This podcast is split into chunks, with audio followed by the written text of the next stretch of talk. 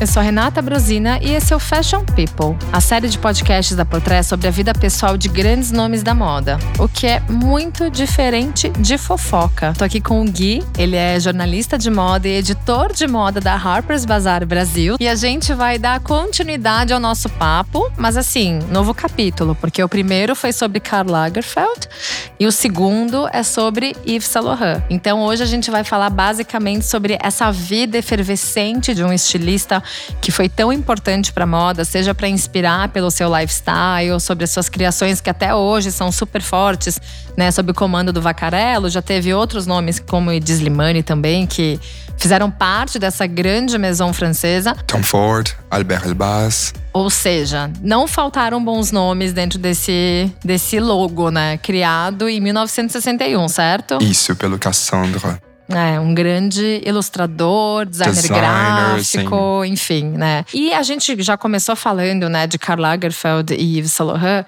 E a gente falou mais de 20 minutos sobre Karl Lagerfeld. E agora eu te pergunto, o que é que tem de tão atraente nessa vida do Yves Saint Laurent, hein? Tudo. Eu acho que essa obsessão pelo Saint Laurent existe desde sempre, desde que ele começou na moda, mas especialmente a partir de 2014, quando foram lançados dois filmes sobre a vida dele, é que as pessoas começaram a se interessar pela figura Yves Saint Laurent e não só pela marca. Foram dois filmes, um autorizado pelo Pierre Berger, o parceiro de muitos anos Saint Laurent, e outro não.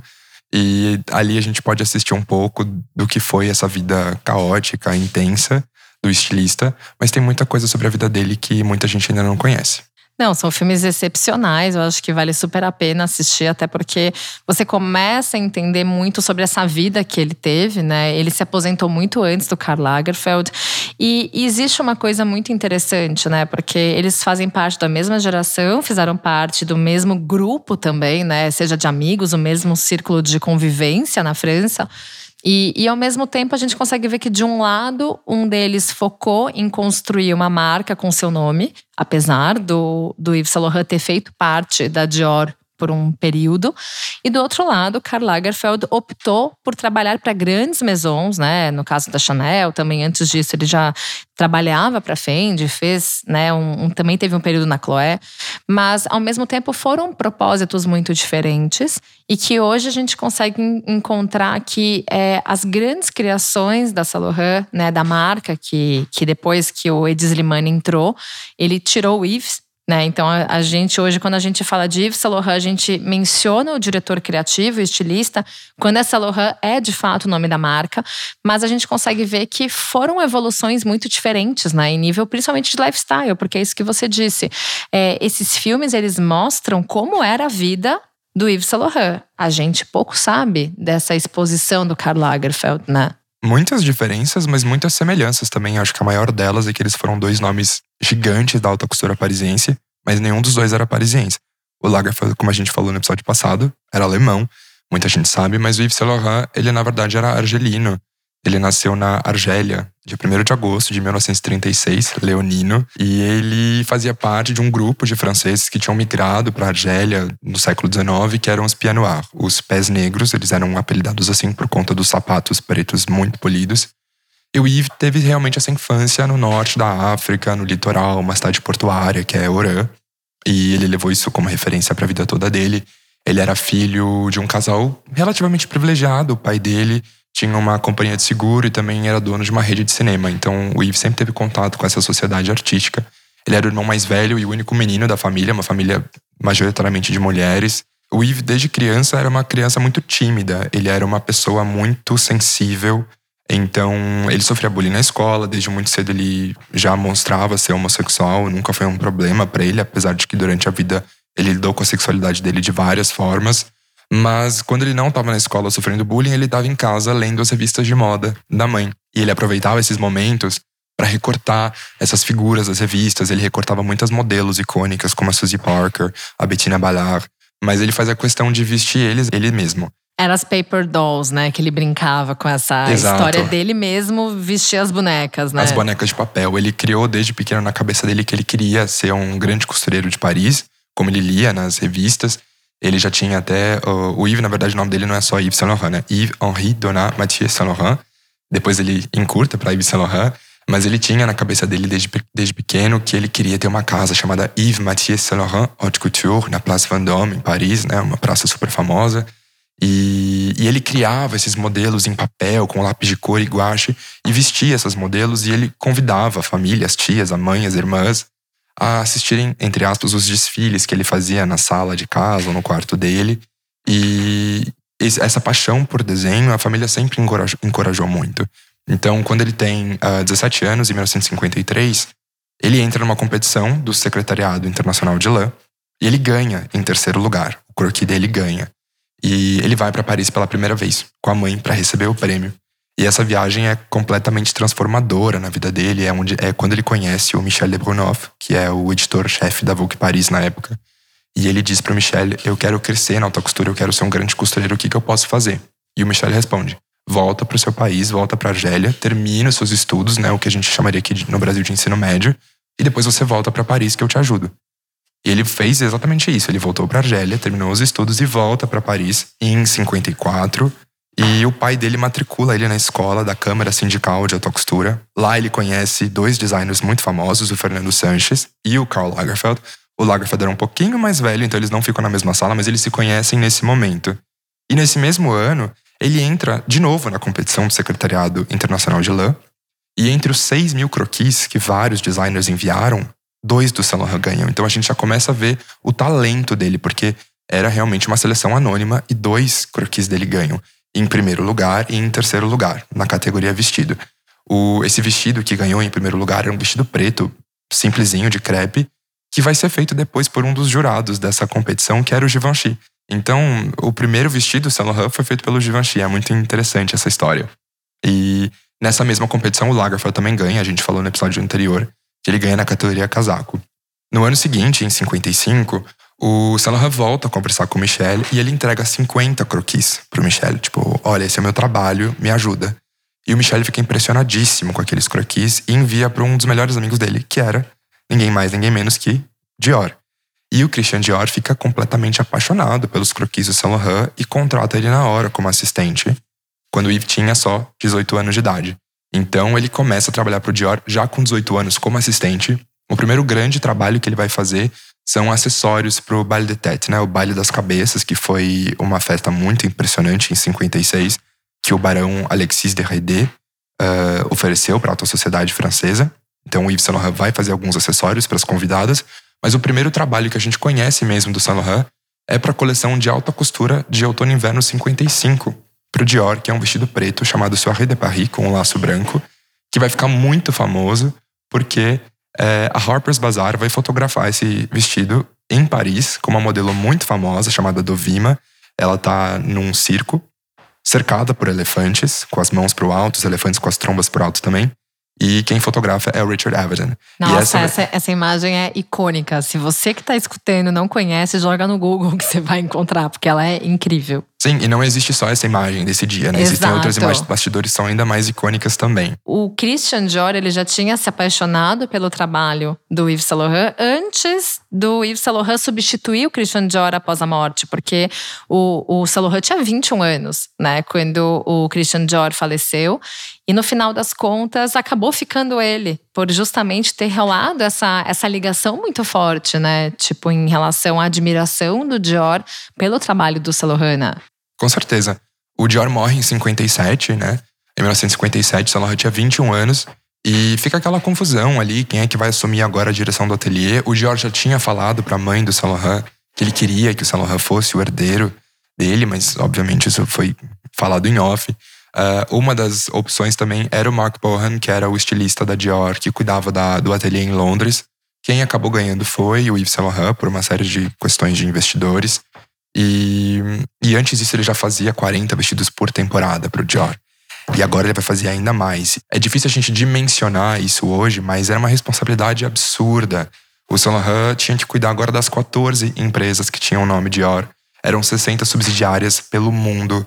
Eram 1.400 funcionários só na França e 2.800 funcionários no mundo todo.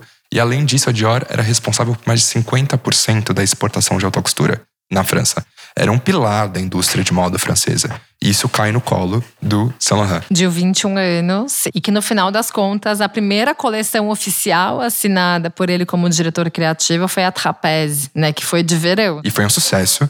A editora francesa da Harper's Bazaar, a Marie-Louise Bousquet, ela dá um jantar em homenagem Saint Laurent. E eu falo isso porque esse jantar foi muito importante. Ela convida a alta sociedade da França, os intelectuais, incluindo um artista chamado Bernard Buffet, que ficou fã do Laurent. Ele fez inclusive um retrato de, enfim, super simples do Laurent. O Laurent guardou esse retrato a vida inteira. E hoje, se você for no museu Yves Saint Laurent em Paris, esse retrato tá lá até hoje para as pessoas verem, né, do Yves aos 21 anos. E é interessante porque nessa mesma época ele ganhou um apelido, né, de Pequeno Príncipe da Costura. Né? Exato. Né? Que era justamente para mostrar o quanto um jovem de 21 anos tinha essa capacidade de conseguir impressionar com uma coleção tão importante para uma maison que era justamente tudo isso que você falou, esses números todos. Era uma grande representação de couture para a França, né? Com certeza. E quem percebeu esse potencial foi o namorado desse artista, do Bernard, que também foi no jantar que era um jovem empresário de 27 anos, seis anos mais velho que o Yves, chamado Pierre Berger. E o Bernard ficou segurando vela naquele jantar, porque o Pierre e o Yves se apaixonaram completamente.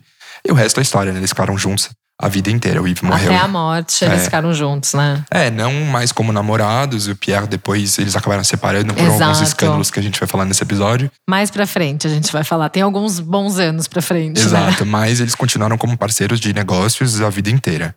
O Yves ficou pouco tempo na Dior, ele só fez seis coleções. Ele ficou até julho de 1960, quando ele foi chamado para servir no exército é, francês contra o exército argelino. E para o Saint Laurent isso já foi um choque muito grande, porque ele se considerava argelino. Ele teria que lutar contra os, os compatriotas dele. Uh, ele já tinha sido chamado uma vez, mas a Dior tinha conseguido com que ele fosse. Uh, Desconsiderado, né? Exato, para o exército. Mas dessa vez, como ele já tinha causado algumas complicações dentro do ateliê, a Dior estava um pouco cansada dele. Aproveitaram que ele ia pro exército e aproveitaram para, enfim, tipo, let go dele, né? Exato. E essa história da própria situação, né, dessa, dessa, desse serviço militar que ele exerceu nessa época, é muito interessante porque anos mais tarde a gente começa a ver o impacto que tem nas próprias criações dele. Né? Grande parte das referências vem muito disso, né? Isso ele tudo bem que ele tinha muito aquela pegada elegante, a cintura marcada, mas a gente começa a ver que essa experiência para ele, que ele era uma pessoa muito sensível, é, acabou impactando de forma estética, né? Sim, e tão sensível que ele nunca nem foi para o campo de batalha. Ele foi direto para o hospital com uma crise nervosa Ficou dois meses no hospital, Vale de Graça. foi super maltratado nesse hospital, foi realmente uma experiência traumatizante para ele. Nessa, nesse período do hospital, em que ele fica no hospital, é quando ele é demitido da Dior. Na verdade, ele não foi demitido. A Dior realocou ele para a área de prêt-à-porter e colocou o Marc Boan, o competidor dele, como diretor da alta costura. Foi uma grande humilhação para o Laurent, então ele decidiu sair. E o Pierre Berger ia visitar ele no hospital e convenceu ele a abrir a própria maison de alta costura que ele tanto sonhava desde pequeno. E eles é, abrem juntos em 1961.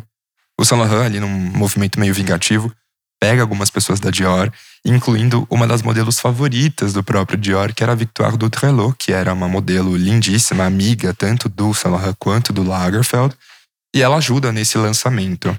É, outra figura que ele leva é a Anne-Marie Munoz, que inclusive é uma personagem nos dois filmes, e ela trabalhava na época como é, assistente júnior na Dior, depois ela vai exercer um cargo muito maior com o Saint Laurent. É, isso que você está falando também tem essa. Agora me lembrou uma situação que é, a gente olhando essa linha do tempo, ele foi realocado para Christian Dior na área de preta-porter.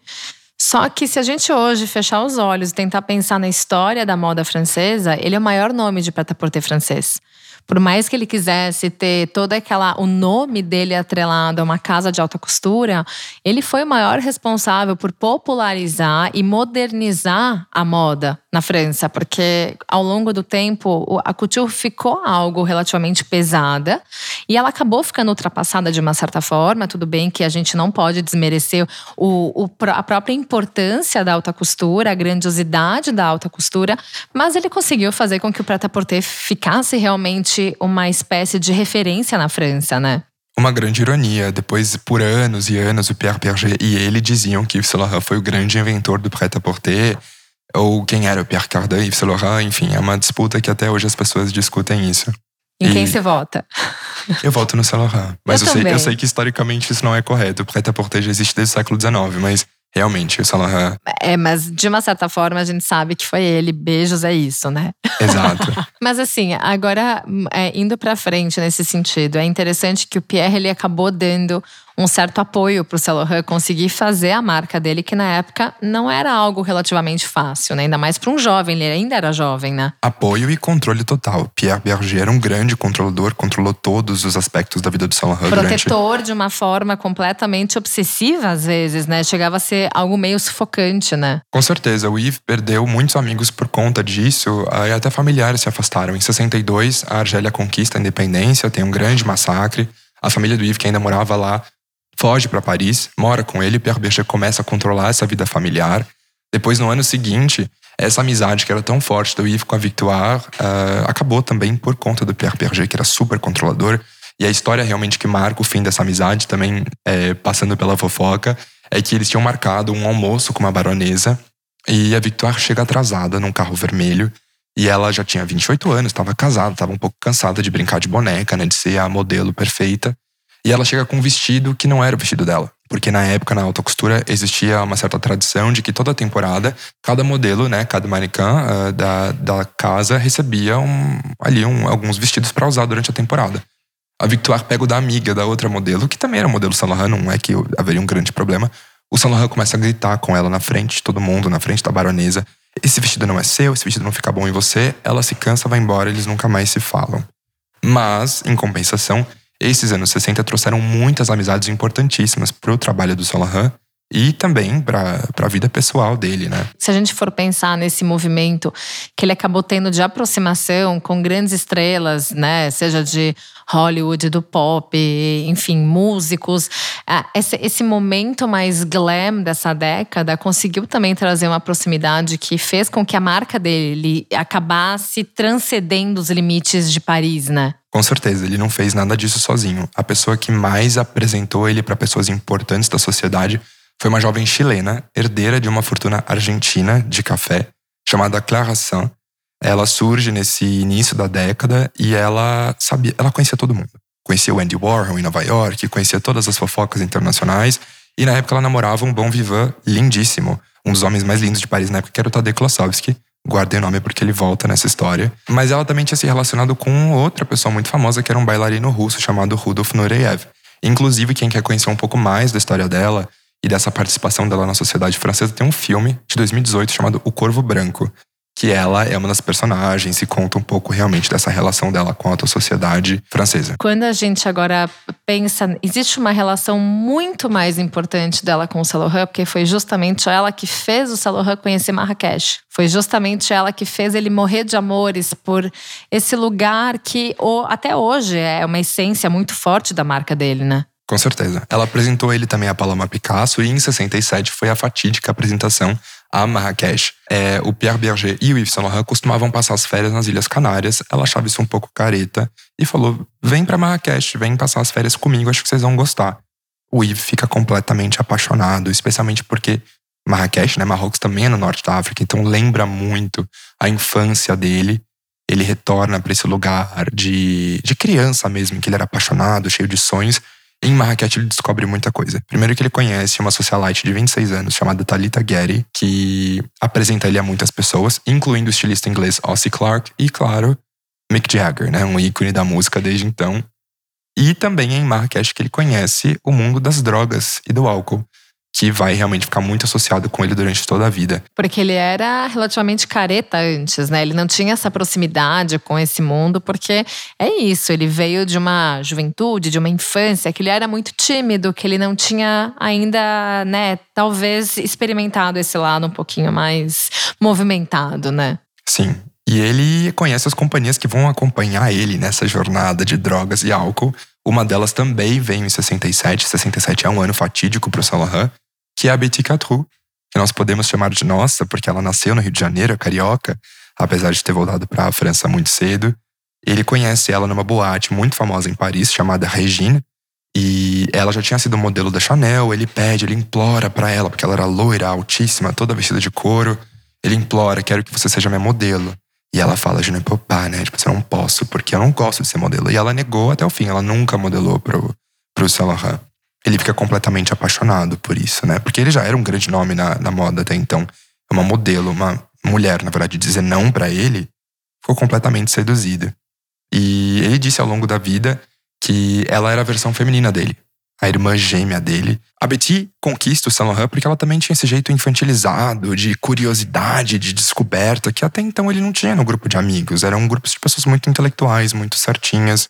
E aí, de novo, em maio de 68, no ano seguinte, tem a famosa Revolução da Juventude em Paris, em que a né? Esses jovens de, dizem adeus à burguesia, aquela coisa careta, e conquistam esse cenário de, de moda, de arte, de sociedade.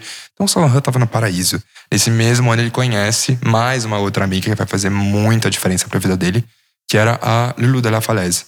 A Lulu, que era filha de um aristocrata inglês e uma socialite francesa que também era designer, já tinha trabalhado para Schiaparelli e para Chloé. A gente falou dela no episódio passado porque a mãe da Lulu trabalhou com Lagerfeld dentro da Chloé. E esse encontro aconteceu na casa do Fernando Sanches, esse outro designer que o Saint Laurent conheceu na escola da Câmara Sindical, que supostamente era uma festa de chá. Eu conheci no ano passado a filha da Lulu, a Ana Klosowski, o sobrenome Klosowski, porque depois a Lulu vai pegar o amigo, ou pegar o namorado da amiga, da Clara. Eles vão se casar. Então também tem essa fofoca que já já a gente conta com mais detalhes, mas a filha da Lulu falou assim que não era uma festa de chá coisa nenhuma, né? era uma festa de outras substâncias que não eram chá. E o Laurent se apaixona porque a Lulu também não tá nem aí, que é o Laurent. Ela tá com pressa de ir embora, ela pega as coisas dela, tira o turbante da cabeça, bota tudo, amarra num saco e vai embora, quase flutuando. Ele acha aquela cena maravilhosa. A Lulu revolucionou completamente a vida do Laurent de um jeito diferente da Betty, porque a Lulu em 72 vai trabalhar para o Yves. Então ela era a companhia do dia para ele, enquanto a Betty era a companhia da noite. Elas tinham essa diferença, elas se complementavam nessa relação com o Yves. E aí que entra a fofoca, porque ela começou a trabalhar no ateliê junto com o Saint e junto com a Clara. A Clara namorava o Tadê. De repente, em 1977, ela aparece noiva do Tadê. E aí é um grande escândalo para a sociedade, porque até então ele estava com a Clara. E outro escândalo é porque o Yves Saint Laurent e o Pierre Berger pagaram pela festa de casamento e o Yves fez o vestido, entre aspas, de noiva da, da Lulu, que inclusive é um vestido super icônico, que não é um vestido, é uma roupa meio indiana, com turbante branco, ela parece uma marajá é lindo mesmo, vale a pena procurar essa imagem. Eles pagaram pela festa, pagaram pelas roupas e foi todo mundo convidado. A Clara foi convidada, ela não foi. Tudo ficou bem, né? Amigos. Eu acho maravilhoso porque era uma época que as pessoas tentavam transcender qualquer nível de traição e tá tudo certo, a gente é amigo e. Mas assim, muito louco, né? Com certeza. Agora, nenhum desses escândalos do qual o Salah fez parte se comparou com o que aconteceu em 1973. Aí eu acho que a gente volta pro primeiro episódio. Com certeza, porque... porque tem Karl Lagerfeld envolvido nessa história, né? Sim, a gente contou no primeiro episódio que também nesse ano de 73 o Lagerfeld apareceu com um namoradinho novo, um aristocrata francês chamado Jacques de Bacher. E esse aristocrata francês vai conquistar meia Paris, ou praticamente Paris inteira, incluindo Saint Laurent. O Saint Laurent fica completamente apaixonado, é uma paixão avassaladora, assim, que beirava a obsessão. O Jacques tinha 23 anos, o Laurent tinha 37. Tinha uma diferença de idade muito grande também. E foi uma enorme preocupação, porque o Jacques era conhecido por ter um estilo de vida muito decadente. Se a Betty era a pessoa que levava o Laurent para as festas à noite, o Jacques era a pessoa que levava ele pro after de madrugada.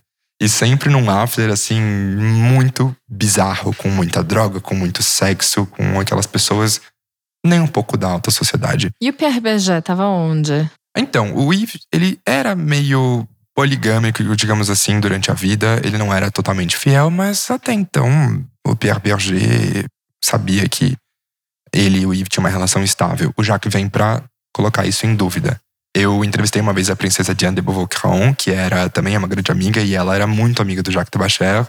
E ela conta que uma vez, durante um jantar, o Pierre Berger chegou pro Lagerfeld e gritou: Você não sabe controlar o seu gigolô. E foi inclusive com essa história que começou essa, esse rumor que o Jacques Debacher era um gigolô, um garoto de programa. Não é, ele era uma, um socialite normal. Mas foi graças a essa briga do Pierre Berger com o Lagerfeld que ele ficou conhecido como gigolô. E também numa outra ocasião, essa princesa, amiga do Jacques, foi defender o amigo dela pro Pierre Berger. Pierre Berger jogou um copo de bebida na cara dela, assim. Então, é, era, era, esse escândalo chegou nessas proporções. E muita gente teoriza o porquê dessa obsessão do Yves com o Jacques. Tinha, claro, a questão de que ele era o boy do Lagerfeld, né? Então, lembrando que na época o Lagerfeld ainda não era da Chanel. Então, quem tinha tudo na, em Paris era o Saint Laurent. Então, ter o boy do Lagerfeld também tinha essa, essa coisa de tudo é meu, eu sou o maior, eu sou o melhor. E já existia uma certa adoração da Coco Chanel pelo Yves Saint Laurent também, né? Com certeza, ela então, dizia. Então já existia essa ideia de que em algum momento poderia ser que o Yves Saint Laurent, que não conseguiu ficar muito tempo na, na Dior, dentro de uma maison tão importante, talvez ele seria o nome a ser o grande sucessor da Chanel, né? Exato, ela, ela queria que ele fosse o sucessor dela e a Betty, essa amiga, também me contou uma vez, e essa, essa história é, é conhecida, que foi na casa dela durante uma festa que o Saint Laurent e a Chanel conversaram pela primeira e única vez por telefone. Ela tem esse telefone até hoje na casa dela. Imagina que peça histórica o telefone em que o Saint Laurent e a Chanel conversaram. E então realmente a Chanel tinha essa adoração pelo Saint Laurent e a Chanel a marca Chanel era para ser do Saint Laurent se a gente seguisse os, seguisse os desejos da Chanel, mas acabou indo pro Carl. Foi acho que a grande vitória dele. Mas até então ele tava só perdendo porque perdeu, quase perdeu o boy dele, o Jacques de pro Yves. E essas teorias vão ainda além. É, em 56, quando o Saint ainda estava na Dior, ele criou uma personagem chamada La Vilaine Lulu. A vilã Lulu, que era uma criança mimada, super sarcástica, super rebelde e super snob, que, enfim, criava caos por Paris e, e por onde ela andava. E ele parece que viu essa Lulu no Jacques. Ele viu ali o, a Lulu, a personagem dele, materializada nesse amor que ele que ele sentiu pelo, pelo Jacques. Então, talvez inconscientemente o Saint tenha pensado que o Jacques de Bacher era uma criação dele, sabe? Então tinha realmente essas essas histórias e o Saint era uma pessoa muito dependente. Ele foi durante a vida inteira dele, tem várias histórias. Ele saía sem dinheiro porque ele esperava que as pessoas pagassem as coisas por ele. E tem uma história dessa com o Jacques de Bacher, que ele foi num bar beber e na hora de pagar, cadê o dinheiro? Ele pega o, o telefone do, do bar e liga pro Jacques e fala: desce aqui, que ele morava perto, e paga para mim. Então tinha realmente essa dependência enorme das pessoas. A relação começa a se tornar muito tóxica. E aí, em 74, é, depois de muitas cartas com desenhos obscenos, flores e palavras apaixonadas, o Pierre Berger decide fazer alguma coisa. Porque de vez em quando o Yves sumia durante as noites o Pierre Berger ligava para todo mundo, e é todo mundo mesmo. ligava para os amigos, para os bares, para os restaurantes, para as boates, né, para os clubes de Paris, que eram vários na época. Tinha Castel, tinha o Palace, tinha o Montbleu, tinha o Bondouche, tinham realmente muitos. Ligava para todos para saber se o Saint Laurent estava com o Jacques, né, onde é que ele estava. Ele se cansa dessa situação e aí em 74 ele vai até a casa de Jacques de Bacher, bate na porta, sobe e essa cena tem nos dois filmes é, mas é uma cena que não mostra muito, porque a verdade é que ninguém sabe o que aconteceu naquela noite. O Jacques nunca falou, porque, segundo fontes próximas do Jacques, o Pierre Berger ameaçou o Jacques de alguma coisa. Ninguém sabe se foi de morte, se foi, enfim, de ameaçar a reputação dele. Mas foi uma ameaça que o Jacques de Bacher nunca mais olhou pro rosto do Saint nunca respondeu mais nada, cortou laços completamente. Então foi o último grande escândalo, talvez, da vida do Saint em termos de, pessoa, em termos de vida pessoal mesmo. Teve outros escândalos profissionais, como o perfume ópio, que veio depois. Mas, é, em termos pessoais, essa foi realmente a última gota no barril do Pierre Berger, que cortou todo mundo que era tóxico da vida do Laurent. Mas foi algo que foi, assim, até falando sobre o nível de dependência, né, do Laurent, isso a gente consegue ver que existem várias áreas da vida dele né? Principalmente na relação com as próprias drogas, que foi um grande problema, né, para ele, porque ele não conseguia se afastar, né? Absolutamente. Em 2002, quando ele decide se aposentar, a imprensa e o mundo inteiro ficaram chocados, porque ele estava muito sequelado por conta do abuso de anos e anos e anos de álcool e drogas. É, e assim, a gente vê que em um dos filmes existe muito. Era algo muito perturbador para ele. Ele precisava ficar dependente de alguma coisa, da mesma forma que ele também era um diretor criativo, né, um estilista, que ele queria criar e muitas vezes ele encontrava nas drogas e na bebida uma forma de estímulo para isso, né? Exatamente. Especialmente em Marrakech, quando ele fugia de Paris, ele podia se drogar à vontade que ninguém estava vendo.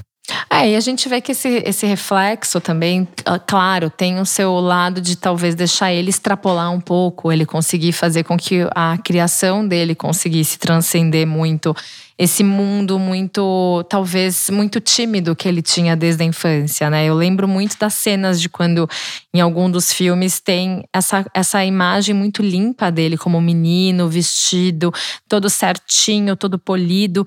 E depois você começa a ver a imagem de um homem que está completamente num mundo mais, mais fluido, né? E muito mais leve, muito mais livre.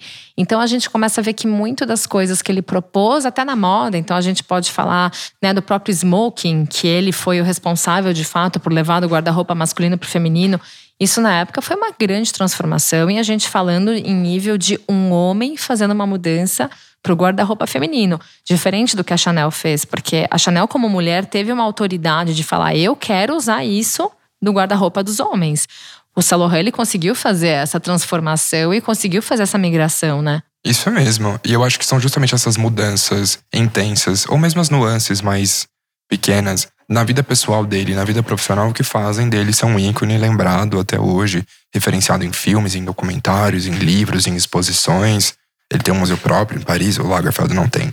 Então, eu acho que é justamente essa figura e o quanto ele soube equilibrar a vida pessoal dele, o trabalho e unir essas duas coisas que faz dele um dos nomes mais memoráveis da moda. E assim, sendo muito sincera, Gui, o que é que você acredita que seja é, o grande ponto que imortalize, que torne ele imortal para a moda hoje? É o lifestyle dele, é, são as criações dele, é o talento dele. O que, que você acredita que de fato é a grande, o grande mérito dele? Ótima pergunta. Eu acho que de tudo um pouco. Com certeza a vida pessoal dele ficou um pouco mais aparente nos últimos anos, com filmes e documentários. O trabalho dele tem uma relevância enorme. A gente sabe que ele abriu desfile, eh, Olimpíadas com desfiles. Ele fez, enfim, grandes supermodelos desfilaram para ele. Mas eu acho que é justamente esse encontro da vida pessoal intensa, das amizades. Ele soube escolher, junto com Pierre Berger e outras figuras, quem ia participar das festas dele, quem ia participar dos desfiles, quem iam ser as musas. Foi justamente esse encontro da vida pessoal dele com a vida profissional que transformou ele num ícone. Eu acho que é por isso que ele é tão memorável. Até hoje nos desfiles, é, os lugares que ele escolhia visitar. Até hoje nos desfiles da Saint Laurent, por mais que não seja ele que esteja criando, porque ele morreu, a gente vê a vida dele. Então você vê num azul de um vestido a cor do jardim dele em Marrakech. Você vê nas pulseiras que o Vacarello escolhe para os modelos referências a Lulu de la Falaise. Você vê numa modelo com cabelo loiro a referência a Betty. Você vê tudo da vida pessoal do Saint nas criações dele até hoje.